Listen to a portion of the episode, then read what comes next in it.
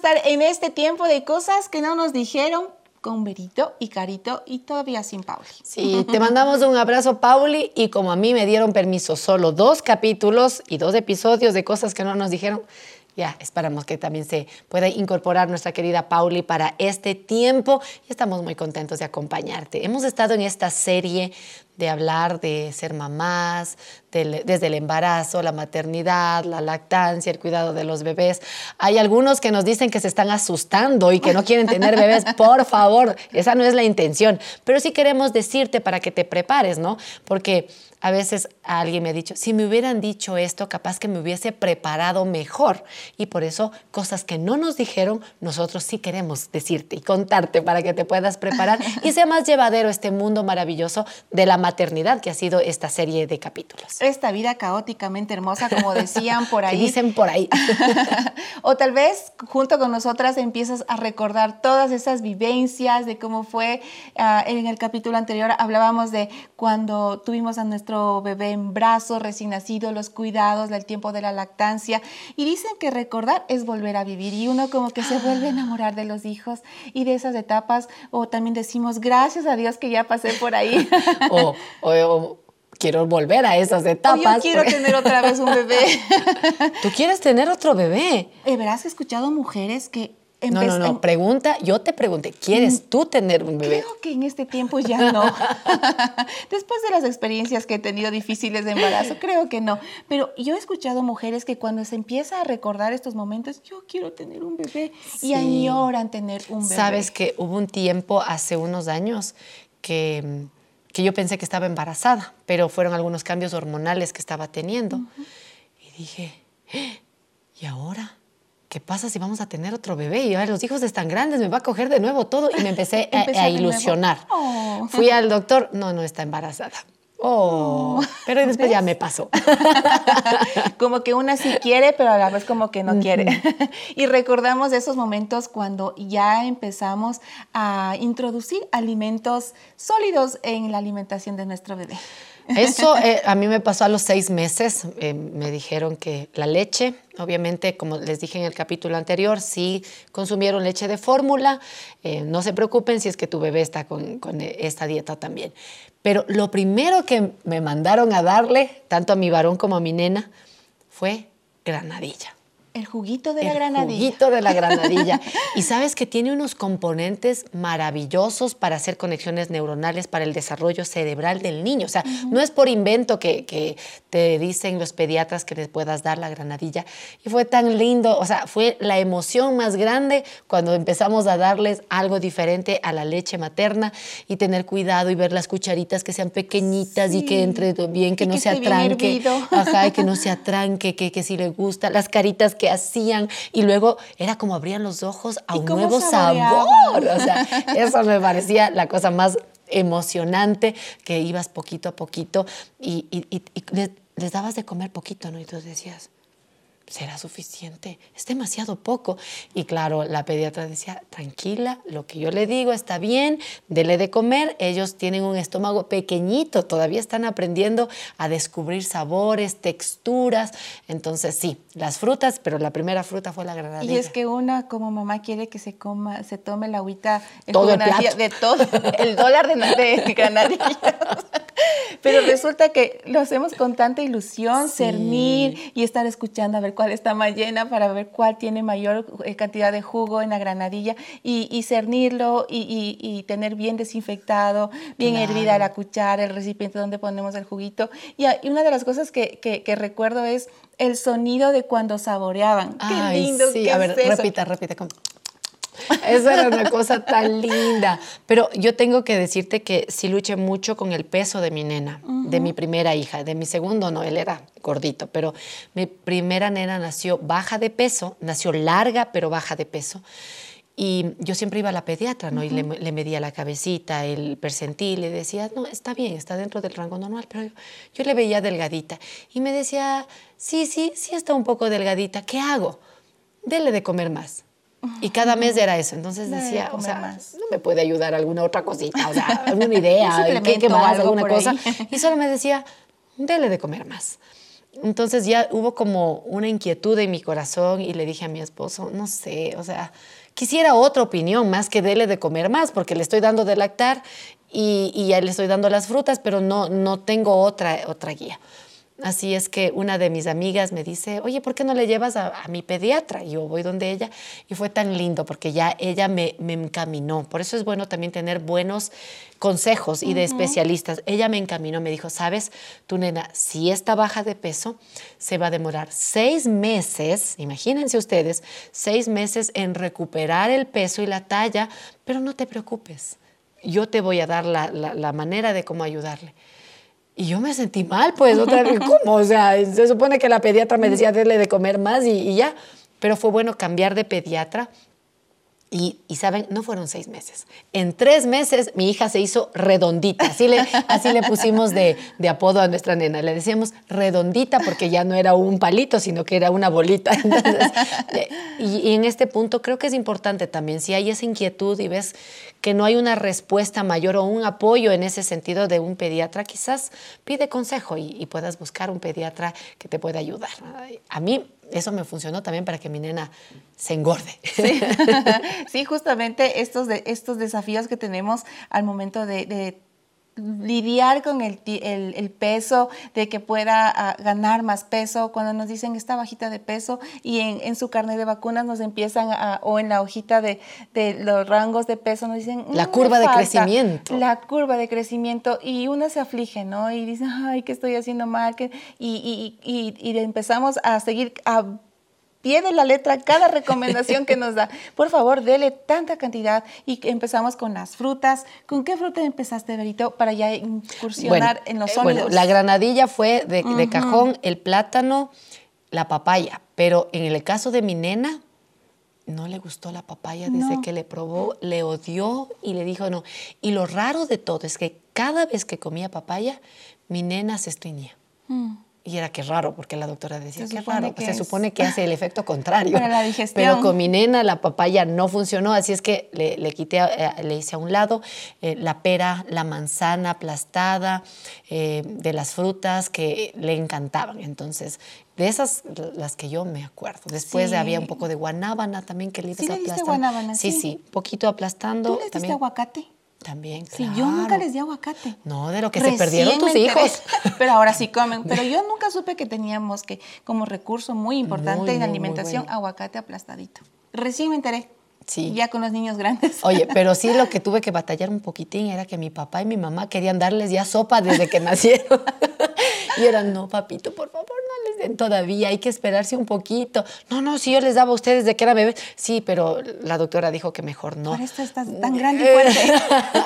pero también era como equilibrar un poco. Uh -huh. y, y lo bueno es que, claro, respetan también la manera en que uno les cría, pero cuando ya pudieron darles de comer, mi papá y mi mamá aprovechaban y les Sí. daban todo lo que podían. Eh, y a ir incursionando con las sopas, cuando ya empezamos, y es el, el detalle de sin sal, ¿no? Cuando los pediatras nos dan esta recomendación. Sin sal y sin azúcar. Ajá, estoy, estoy siguiendo al pie de la letra las recomendaciones, que si hay algún pediatra que nos mira, di- digan, sí obedecieron. Sí, por favor. Sí, escucharon. Entonces fuimos incorporando la sopa. ¿Y cómo, fu- cómo fuimos haciendo, Berito? ¿Cómo fuiste haciendo tú? Licuabas todo porque era, ¿no? Eh, eh, cocinar todo en una ollita con todas las verduras que le queríamos dar, zanahoria, papas, el nabo, con la cebollita. Las gramíneas como la lenteja, ya Ajá. empezabas a Y incursionar. los pedacitos de carne, el pedacito de pollo. ¿Licuabas todo? Mira, sí, ¿Aplastabas todo? Fue un proceso. Al principio empezaba a licuar. Me dijo, sí, le va a licuarle, pero no que quede hecho una crema, sino eh, unos Trocitos. dos trocitos. Luego me dijo, hágale ya, aplástele. Solo aplástele para que empiece a masticar y, y todo eso. Y, y así empecé, ¿no? Pero habían cosas que mi, mi varoncito, sobre todo, él quería todo licuado. Todo licuado, No, no quería. no quería. Y tuvimos que trabajar un poquito más para que eh, lo aplastado y luego ya los trocitos pequeños empiece a comer. No les gustó. Hasta ahora no consumen mucho carne roja. O sea, yo no sé por qué, pero no les gusta. El pollo le comen, pero así como más o menos. ¿no? Sí les di pollo porque era parte de la dieta también para que mi nena en- al principio ella pueda eh, subir de peso. el pollo, pero les daba pescado y hasta ahora pescado les encanta, pero la carne roja le ven con cari de lejitos, a menos que sea una hamburguesa, creo que van a comer. Pero eh, así poco a poco, las verduras, el, brócoli, por ejemplo, le, se le chupaban como arbolito, les encantaba, las zanahorias también. Eh, la papa aplastada, el puré les, les fascina hasta ahora. Es, mami, hazme un purecito de papa, entonces también les hago. Pero buscaba el frijol también aplastado, aplastado todo lo que eran granos, el garbanzo. No les gustaba mucho al principio, pero ahora ya. Pero es como poco a poco. Las cebollas no les gustaba, ahora ya más o menos. Mi hijo comía de todo, ahora es como que está un poquito, es como no, esto ya no me gusta. Pero de pequeños eh, aprendieron a comer de todo un poco. Y mi mamá que prepara las sopas de las sopas de las abuelitas, ¿no? Arroz de cebada, de morocho, la colada de haba. Entonces mi mamá aprovechaba ahí para darles de comer y con la abuelita sí comía. Hacía yo. No comía. No comía. Ay, yo pensé que solo me pasó Entonces a mí. yo decía, ¿será que me falta el ingrediente secreto para que puedan comer? Quizás sí, quizás no, pero, pero fueron poco a poco descubriendo sabores y, y fue bueno. o sea, el, arroz, cuando empezaron ya a comer arrocito o lo sólido, me daba miedo que se atranquen. O sea, por eso era como el miedito. y es que justo por este miedo de que se atranquen, yo recuerdo que sí, les licuaba, después ya les aplastaba, pero cuando estaban con mi mami, íbamos a comer allá o estábamos juntas, mi mami les asaba un pedacito de carne, ¿Ya? así una tirita o de pollo sin sal y, no muy condimentado, ¿no? Y les daba. Ya empezaron a salir los dientecitos. Y les abría la manita y les ponía el pedacito de carne o de pollo. Y yo me voy. ¿Y si se atranca? ¿Y si no puede? ¿Y si no puede? No tiene muelas y no, no va a masticar. Y todos esos nerviosismos.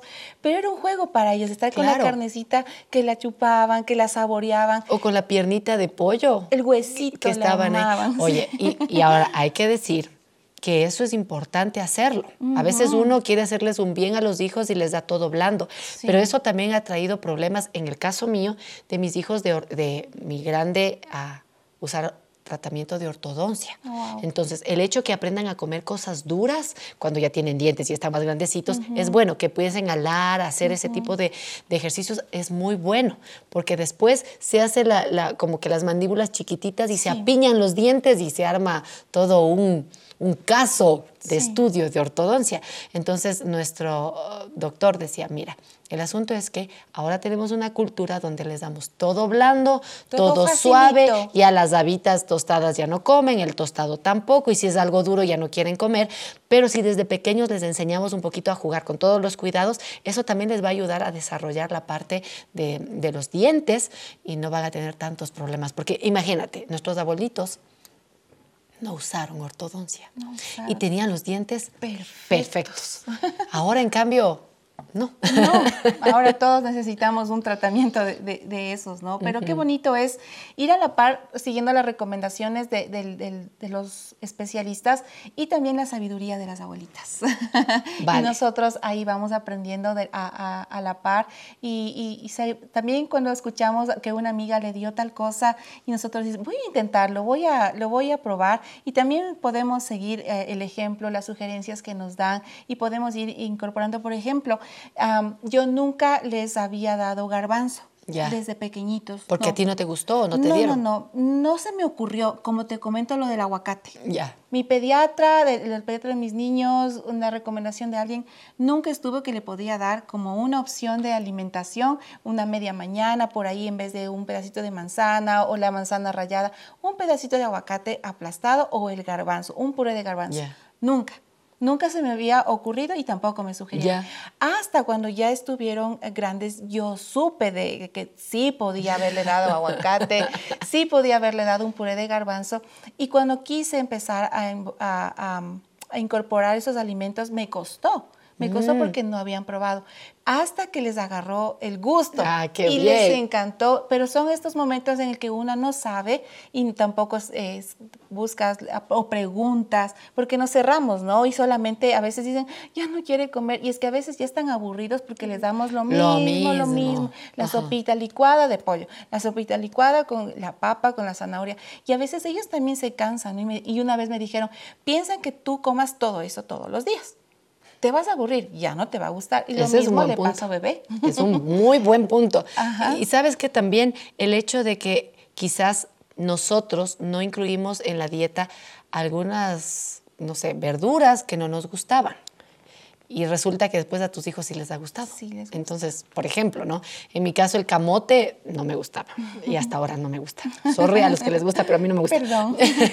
pero de pronto tus hijos encuentran que los abuelitos les dan, mami, qué, qué rico que ha sido esto y tú.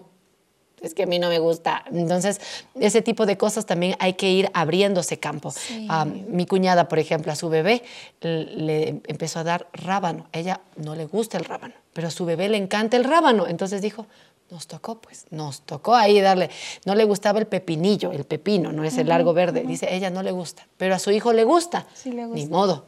Y eso también creo que es, es una forma de ir, como tú dices, explorando otro tipo de ah, comidas y alimentos que les puedan ayudar. Y también algo que, que aprendí era que, que tengan a la mano, que lo toquen, que, oh, claro, bien la lavaditos las manos. Y me encantaba verles que mis hijos dicen, qué ico, mami, ico", Y agarraban y se metían a la boca, claro que se manchaban todo así.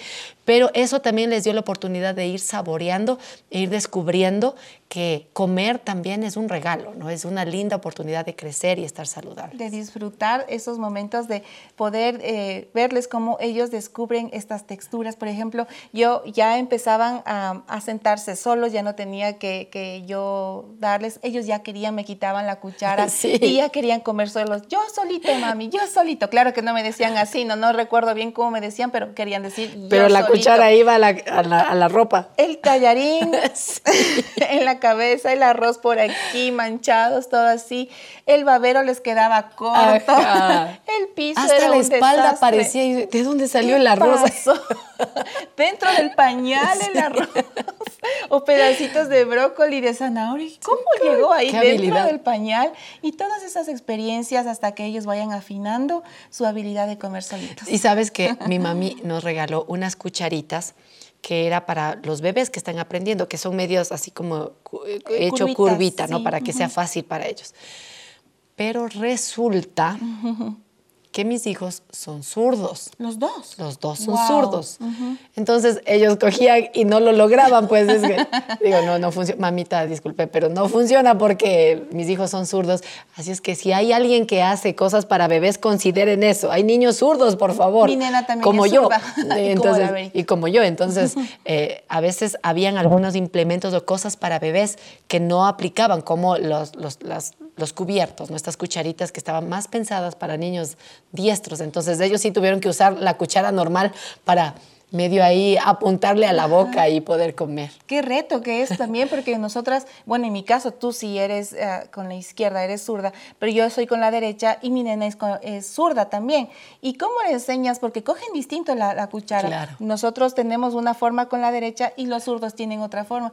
Y para Sí. enseñarle, y, y yo, y tuve que hacerme zurda y como para que se acomode, fue, es todo un reto, ¿no? Porque tenemos que enseñarles esta parte de, de su ser, Sí. de, de que ellos tienen esta individualidad al momento de comer, de respetar la forma como ellos están aprendiendo y no perder la paciencia en estos momentos. Sí, claro. Sabes que hay algo que le molestamos a mi hija, ¿no? Porque hay una edad donde no quieren comer, o sea, empiezan a comer y, de pronto ya no ya quieren. no quieren, no tienen ¿Qué le hambre. pasó? Pero mi hija era tan bandida, ¿no?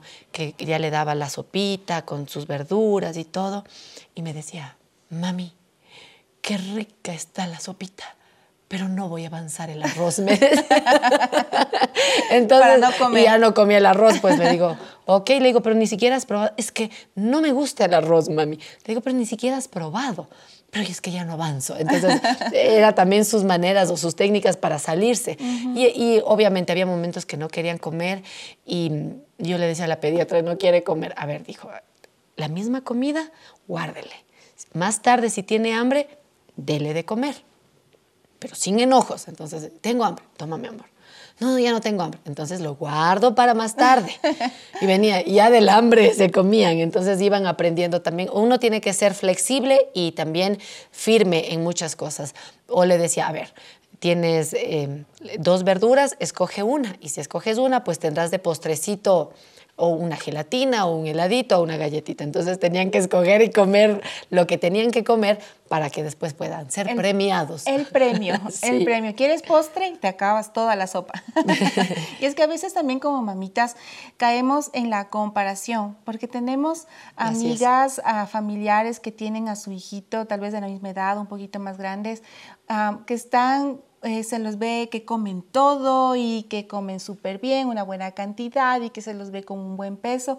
Y regresamos a ver a nuestros hijitos y resulta que no come, no le gusta, escoge la mm. comida, no tiene un buen peso. Y eso nos frustra al momento de querer alimentar, darles una buena alimentación. Y también caemos en el grito, en el te comes todo lo que te hice, en el castigo. Y el lloro de los hijos. Y el lloro de los hijos y se arma todo un caos donde no hay armonía en este momento de la comida, no hay paz en la mamita, que, que a veces nos sentimos tan frustradas, nos sentimos que cocinamos feo, que está, está, estamos fracasando en esta parte de la alimentación de nuestros hijos, van a bajar de peso, se nos van a enfermar y son cosas que nos afligen, que nos hacen perder la paciencia, que nos hacen perder el enfoque de lo lindo que es este momento de nuestros hijos en el crecimiento con una buena alimentación. Sí, y tener, ¿no? Ahora hay varias, varias canciones, como alguna vez Pauli nos contaba, el de...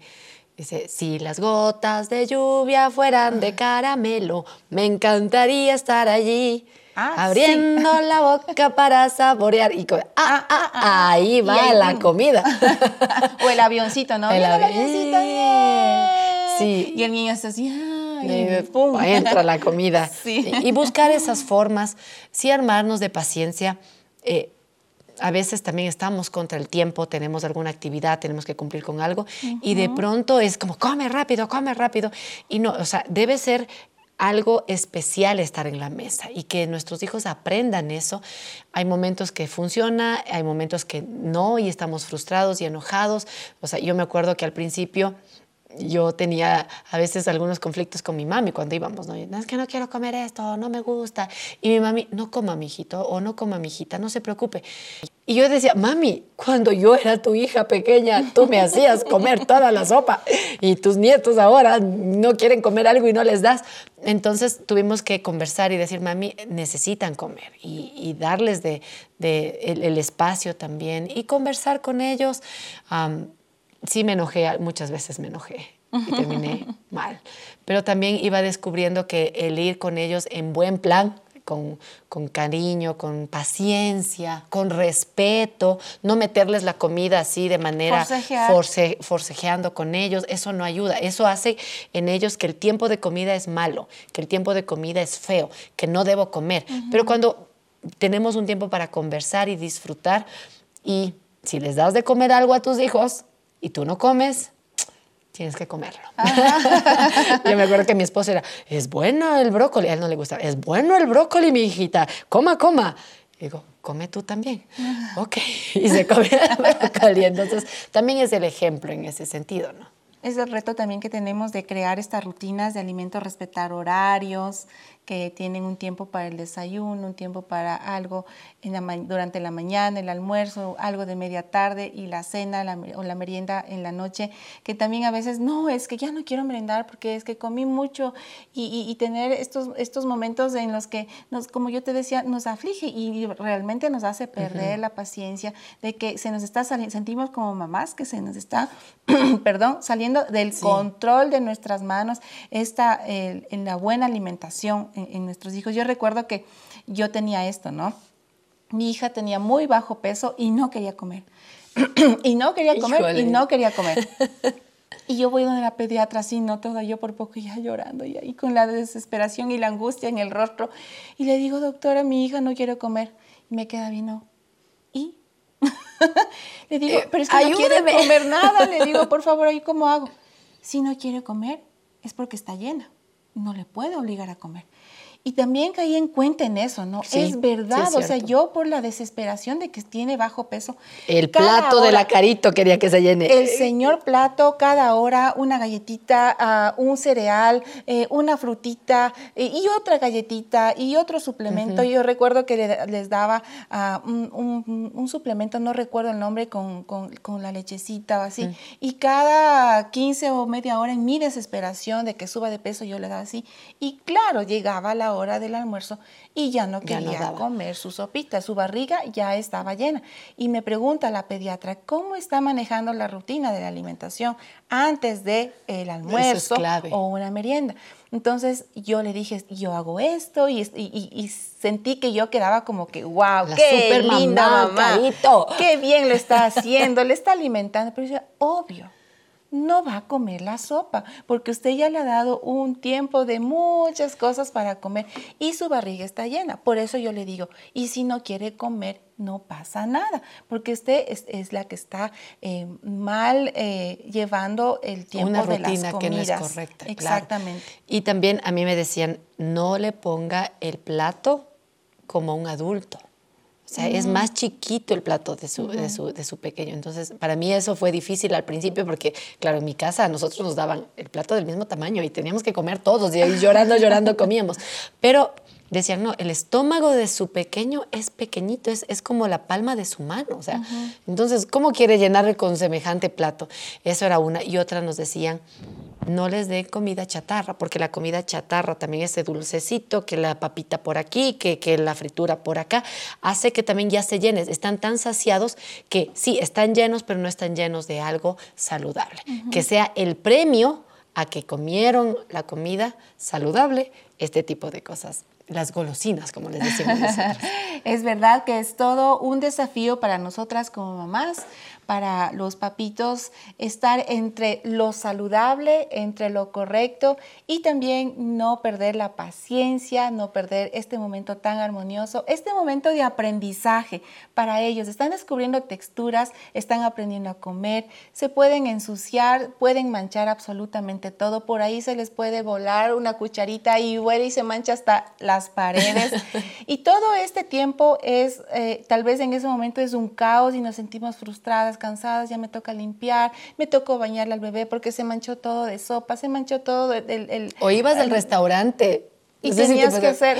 Nosotros nos íbamos a salir. Sal rápido, sal rápido, para que no se den cuenta que está sucio el espacio de mis hijos. Y mi esposo, yo voy a apagar y tú sal rápido para que no vean todo lo que se hizo. O al disimulo recogiendo de poquito en poquito, poniendo en el plato lo que quedó en la mesa. Sí, es, pero, pero, son momentos que recordamos con mucha alegría. Exactamente. Y algo, enseñarles a dar gracias por la comida, desde chiquititos. Que tengamos ese tiempo de decir gracias Dios por la comida y era chistoso. Amén. Amén. Y sabían que podían comer y, y ser agradecidos que Dios provee. Así es que no nos demos por vencidos.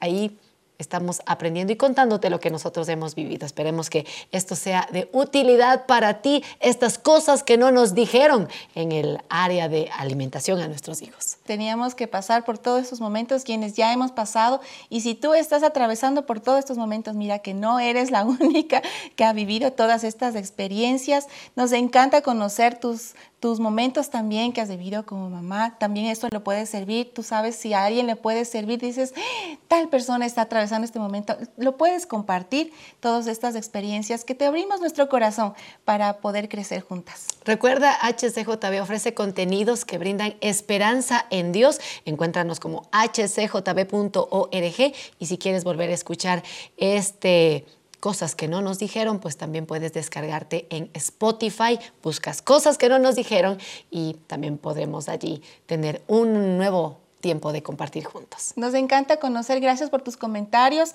gracias por acompañarnos en este video podcast. Es un gusto siempre para nosotras poder compartir estos momentos, estas vivencias donde nos lleva siempre a aferrarnos mucho más de la mano de Dios para crecer. Cada día aprendemos algo nuevo y ese es el desafío. Nos encontramos en el próximo capítulo, casi me trabo de la emoción del próximo capítulo. Un abrazo, que tengas un tiempo feliz también con tus pequeños.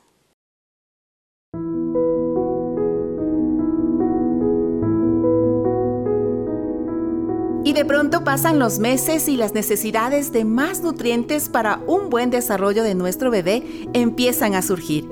Y es aquí donde comienza la aventura de introducir nuevos alimentos a la dieta de nuestro bebé. La Organización Mundial de la Salud y el Fondo de las Naciones Unidas para la Infancia nos da algunas recomendaciones para la alimentación de nuestros pequeños desde los seis meses hasta los dos años de edad. En primer lugar, es importante tener la guía de un especialista en este tema para tener las pautas correctas en cuanto a la nutrición del bebé. Es muy importante crear horarios, rutinas, para que el bebé pueda ir creando hábitos en su alimentación. Debemos ofrecer raciones adecuadas según la edad y el tamaño del bebé. Recuerda que puede haber temporadas que coma más, menos o igual. Lo importante es mantener el equilibrio y paciencia comer con la mano? ¿Por qué no? Permite a tu bebé tocar la comida con las manos. Esta experiencia es un atractivo sensorial. La hora de adquirir hábitos sociales en la mesa puede esperar para después. Otra recomendación importante es aumentar gradualmente la consistencia y variedad de los alimentos ricos en nutrientes, los mismos que deben tener una buena higiene y manejo al prepararlos. No olvides que será toda una aventura en la que tu bebé aprenderá a comer alimentos sólidos. No te sorprendas si al principio hay más comida en el babero que en la boca de tu bebé. No te desanimes, los primeros intentos son un aprendizaje para tu bebé y para ti. Además, este aprendizaje varía en cada niño. Algunos abren inmediatamente la boca cuando ven acercarse la cuchara y otros automáticamente la cierran. Ambas cosas son completamente normales. Si ves que tu hijo no quiere comer, no lo fuerces y no te desanimes. Inténtalo nuevamente hasta lograr el objetivo. Recuerda que todo cambio requiere paciencia, perseverancia y mucho amor.